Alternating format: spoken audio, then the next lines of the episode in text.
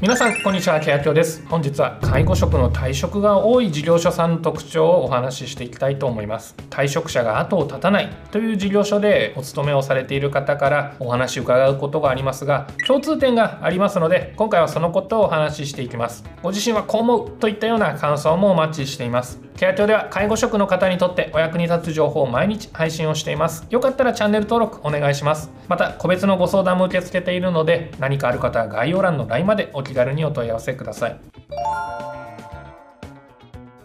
まず最初に介護業界はブラックだという声もお聞きします。実際にケア協のアンケートによると68.1%の人が勤めている事業所がブラックだと感じているようです。しかしそんな施設さんでも退職者が後を絶たない事業所とそこまでは人が辞めていかないような事業所があるようです。話を伺っていくと退職者が後を絶たない事業所においてはある特徴共通点があることが分かっていきました。今回はその特徴を3つご紹介していきたいと思います。皆さんもご自身の施設でも当てはまる。いやそんなことはない。というようなご意見があったら是非コメントください。まず最初に1つ目の特徴は対応困難な利用者様を受け入れているということです。他の施設において対象となっていたり病気によって対応が非常に困難という利用者さんも中にはいらっしゃいます。例えば職員に対して暴言暴力を振るう方施設から抜け出そうとする方昼夜が完全に逆転をして徘徊をし続けている方などです。こういった方も助けが必要なら福祉事業所として受け入れることも社会的には非常に重要です。しかしながら限度というものもあります。これ以上対応が困難な人が増えるとさすがに対応できなくなる。キャパシティを超えるとというような一線があります。これを超えてしまうともう大変です。どんなにチームで動いていても対応困難な人の人数が一線を越えてしまうと人手不足感が強くなり他の利用者さんへの対応もできなくなる。そうするとそこまで対応が大変じゃない利用者さんも不安に感じてしまう。不安に感じた結果いつもとは違う行動をしてしまう。というような悪循環に入ってしまいます。現場と密に連携を取った管理者が利用者の割り振りを考えて時には利用者さんの受け入れを断ることも非常に重要となります。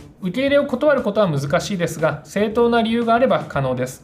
例えば怪我をさせる可能性がある。病気を持っている方の受け入れができない。などがあります。2つ目の特徴はおつぼねさんが支配をしている事業所さんです。なんだか偉そうにしているベテランの職員さん。皆さんの事業所でもいらっしゃいませんか？おつぼねさんと書きましたが男性でも当てはまります。経験が長く自信過剰になっていたり逆に自信がないから権力を掌握しているという人がいます。こういった方は口うるさい、意地悪、マイルールを押し付ける、私生活にまで口出しをするということをしてきたりします。ひどい場合だと鍵のつく部屋に呼び出して罵倒するなんていうパワハラ行為をする人もいるようです。このようなおつぼねさんがいると従業員も精神的なダメージを負って働く意欲が減っていきます。また利用者さんも意外とそういった雰囲気を察してしまい心配をおかけすることにもなってしまいます。こうなると今度は利用者さんにも不穏が見られることにもつながります。そして3つ目最後に上司がマネジメントできていない職場です。介護業界における上司によるマネジメントとは入職した新人の介護職さんに対して教育をすることだったり教育の方針を示すこと。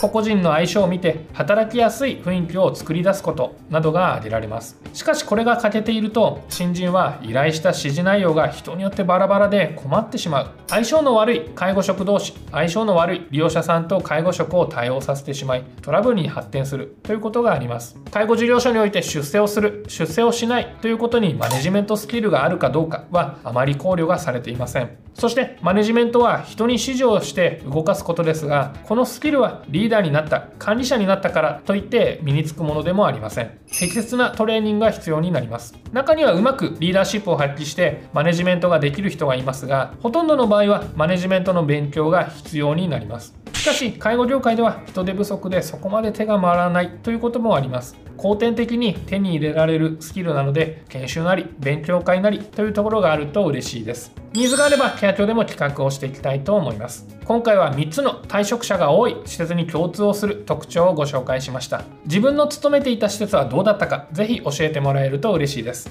今日の動画もご覧いただきありがとうございました。いいね動画へのコメントチャンネル登録もお願いします。また解除術に特化したサブチャンネルも解消したのでご登録お願いします。ご相談は LINE まで。概要欄からでもご登録できます。それではまた次の動画で。さようなら。